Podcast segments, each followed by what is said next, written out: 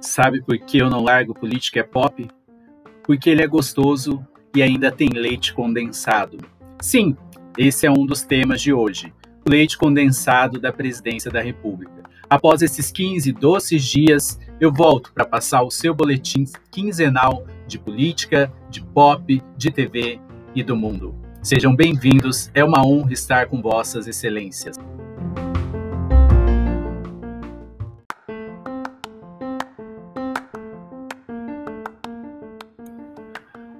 Bom, eu não poderia começar sem falar de uma coisa que chocou todo mundo aí, que foi a demissão do Marcos Mion da Record.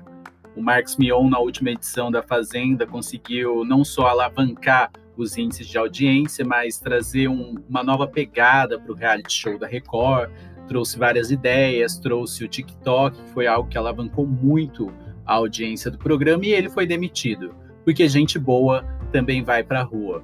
E eu conheço vários amigos que também passaram e passam por essa situação e acontece. Mas mais chocante do que a demissão do Mion foi o gasto milionário, bilionário do governo federal com comida. Comida que foi justificada como destinada às universidades federais, que não tiveram aula, portanto não tiveram bandejão, e também ao Exército. E ao Exército eu até entendo, ah, na Marinha, por exemplo, quando eles se formam, eles passam um ano em alto mar fazendo festas num cruzeiro pago pelo nosso dinheirinho. Se você não sabia por que, que as pessoas querem tanto ir para a Marinha, é por isso.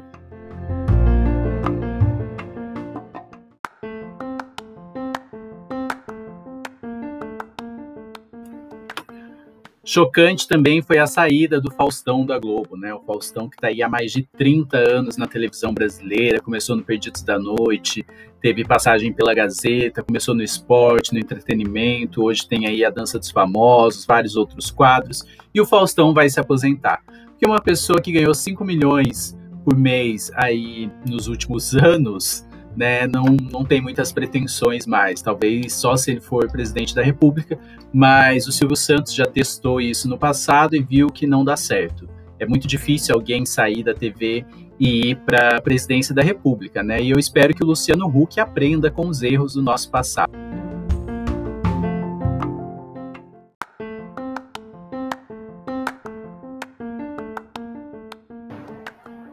E mais uma vez, nós fomos salvos por ele, João Dória Júnior. E eu mordo a língua todas as vezes para falar isso, porque eu nunca esperei que o Brasil tivesse nas mãos do João Dória.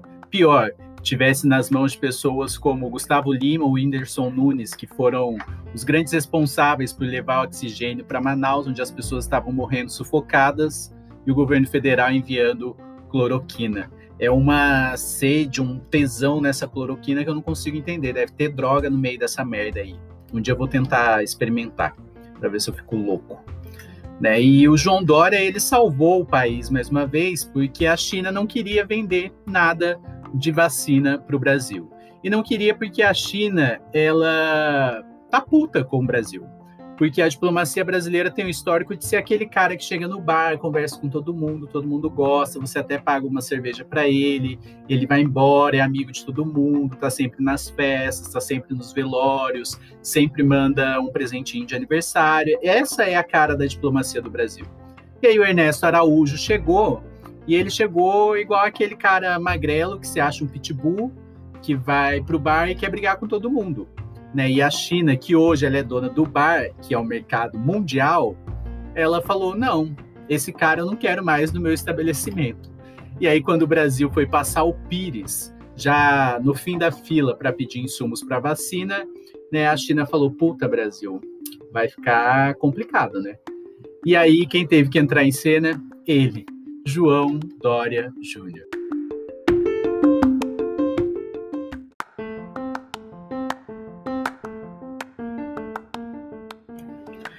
E o João Dória está sendo meio que a Ana Furtado da presidência, né? Porque a Ana Furtado na Globo, qualquer um que falta, ela é escalada para ocupar o espaço. a Fátima não vai conseguir apresentar o programa hoje, bota a Ana Furtado. Ah, a Ana Maria não, não tá bem, não vai conseguir apresentar, bota a Ana Furtado. A Maju não vai conseguir apresentar o jornal hoje, chama a Ana Furtado.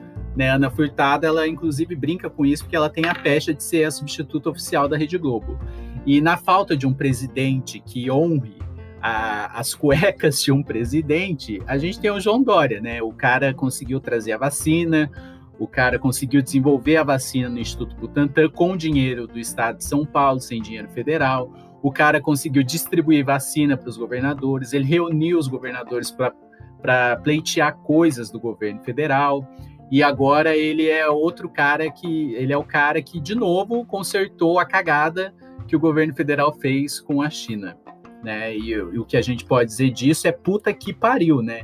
Quem diria que o Brasil ia ter que ficar nas mãos de João Dória, da Ana Furtado, né? Da política, ou do Whindersson, do Gustavo Lima, que, que são os caras que conseguiram mandar oxigênio que o governo federal não, não tinha de onde mandar.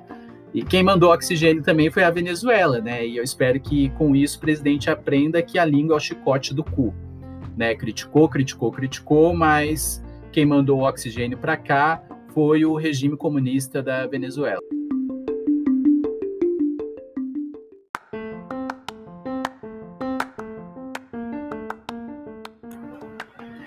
E segunda-feira, às 10 da noite, acontece uma das coisas mais importantes de 2021, que é a eleição da Câmara dos Deputados. Nós temos aí alguns candidatos, como Alexandre Frota, e eu acho que o Alexandre Frota, se ele fosse eleito, ele botaria para fuder literalmente. Mas não vai ser, né? Ele só tá se candidatando para marcar a posiçãozinha dele de ah, eu sou diferente do governo que eu ajudei a eleger. Mas a gente tem dois grandes candidatos, que são Agnaldo Ribeiro.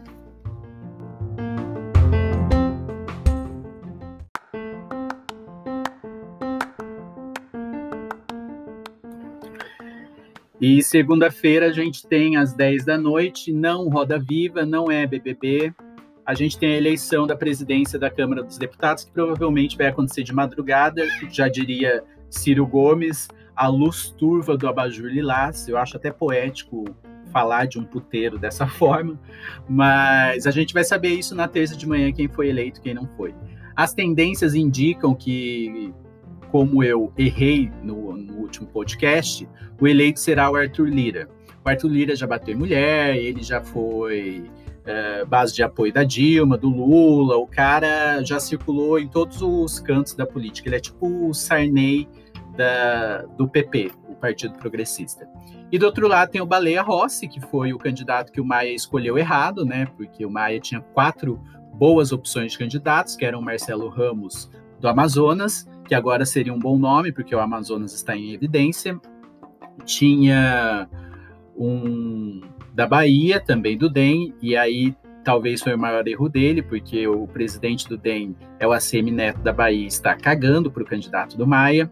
Tinha o Baleia Rossi, e tinha mais o outro candidato que era só um nome aventado, que agora eu não me lembro de tão desimportante que ele era. E ele escolheu o Baleia Rossi, que tem a bela qualidade de ser paulista. Baleia Rossi é paulista, amigo do Temer, e foi um dos articuladores do impeachment da Dilma. Poderia dar certo uma coisa dessa? Poderia dar certo essa candidatura? É óbvio que não. O PT só está apoiando porque o Arthur, Arthur Lira é muito pior. Mas o pessoal, por exemplo, todo pragmático, lançou a Luiz Erundina, que vai ter 10 votos no primeiro turno, e é uma eleição que caminha sequer para ter segundo turno. Então, provavelmente, a gente pode acordar na terça-feira e o presidente da Câmara dos Deputados ser o Arthur Lira. Porque até o partido do Rodrigo Maia, o DEM, está votando de forma uh, revoltosa e de forma escura na luz turva do abajur lilás no próprio Arthur Lee.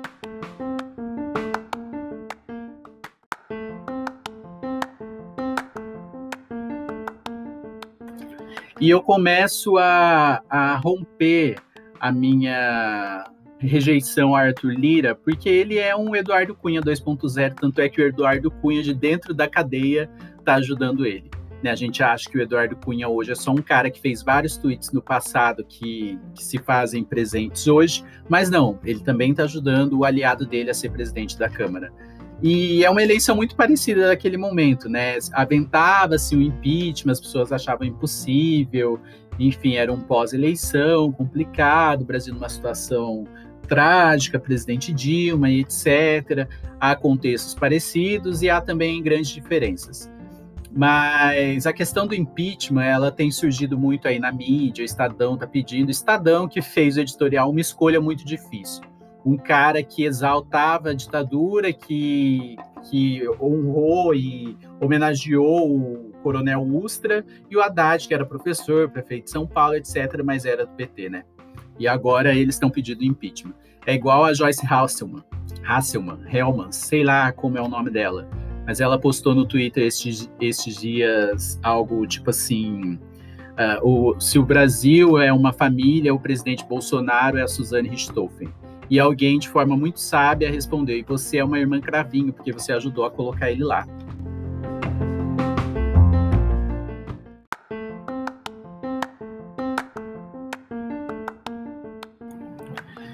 De toda forma, o impeachment ainda é só um sonho, um delírio da esquerda cirandeira. Porque impeachment hoje não precisa de crime de responsabilidade, você precisa de situação política e situação social. O presidente ele ainda tem 27% de aprovação. Não sei onde que porra que tá esses 27%. Eu fico tão puto quanto a Maria Flor. Eu espero que você procure o vídeo dela e veja ela indignada com isso. Mas a gente precisa entender que não vai ser assim fácil. E tirar o Bolsonaro não significa que o governo Mourão seja muito melhor, né? E eu acho que falta ainda o elemento Mourão se colocar como possível presidente. Para quem não se lembra, a Dilma a queda dela só começou a ficar mais palpável a partir do momento em que o MDB lançou a Ponte para o Futuro, que era uma espécie de programa de governo. Temer uh, saiu do ministério e começou a fazer reuniões, mostrar como o governo tinha que ser, etc. E ali se deu o caldo do impeachment. Falta ainda gente na rua e não tem como né, aglomerar gente, e aí estão fazendo carreatas, não sei o que, etc., que não tiveram efeitos nenhum.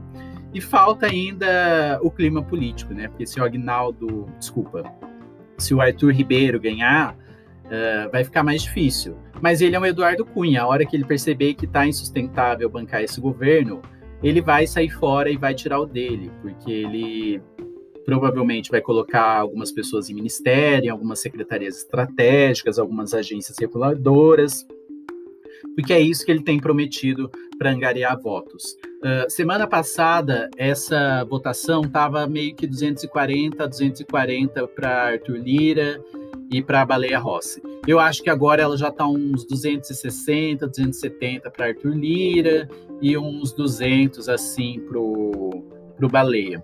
Mas vamos aguardar e ver o que acontece uh, no futuro.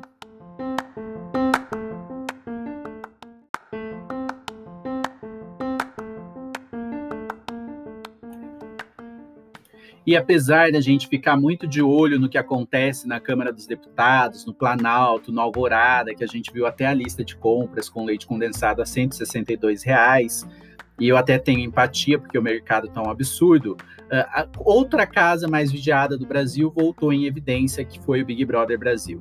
E quem diria que no ano passado o Big Brother foi um sucesso, porque estávamos todos uh, em isolamento, dentro de casa, numa pandemia, e agora em outro Big Brother, nós estamos exatamente no mesmo lugar. A única coisa que piora é a situação do nosso país. E um resumo do que aconteceu na primeira semana: eles entraram na casa. Eu acho que o Gilberto, que é aquele doutor, ele tem um potencial de começar a ser um Vitor Hugo, de ficar meio de lado pelo jeito dele.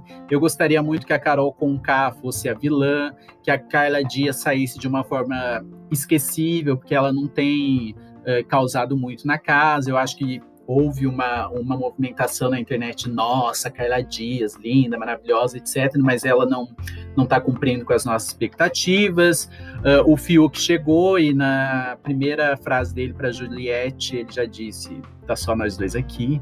Né, o cara tem o DNA do Fábio Júnior, então todas as meninas estão em cima dele, né? Ele faz comida, enfim, eu não vou ficar falando do Fiuk, porque o meu passado emo pode vir à tona e aqui não é o espaço.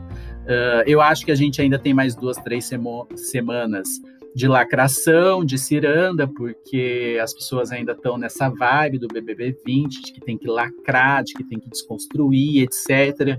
E a prova disso foi a brincadeira da maquiagem, que era só um negócio de passar maquiagem, etc.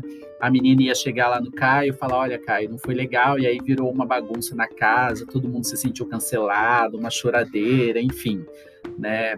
Tá, tá foda. Eu gostava da, desse pessoal cancelador, cirandeiro, quando eles ficavam só no DCE, porque Big Brother eu quero ver briga, eu quero ver barraco, eu quero ver edredom se mexendo, eu quero ver estratégia, enfim. E o Fiuk, ele também tem um potencial de formar o triângulo amoroso, tanto com a Carla Dias, que rolou um clima já, ou com a Juliette, que está em cima dele, e provavelmente ele vai precisar entrar com medida protetiva mas a gente ainda tem que esperar essa semana o que vai acontecer. Domingo, quando acontecer a primeira votação, aí a gente vai perceber as movimentações políticas, as divisões da casa. Por isso é importante ficar de olho. Fique de olho na votação do Big Brother domingo e fique de olho na votação das eleições da Câmara dos Deputados na segunda-feira.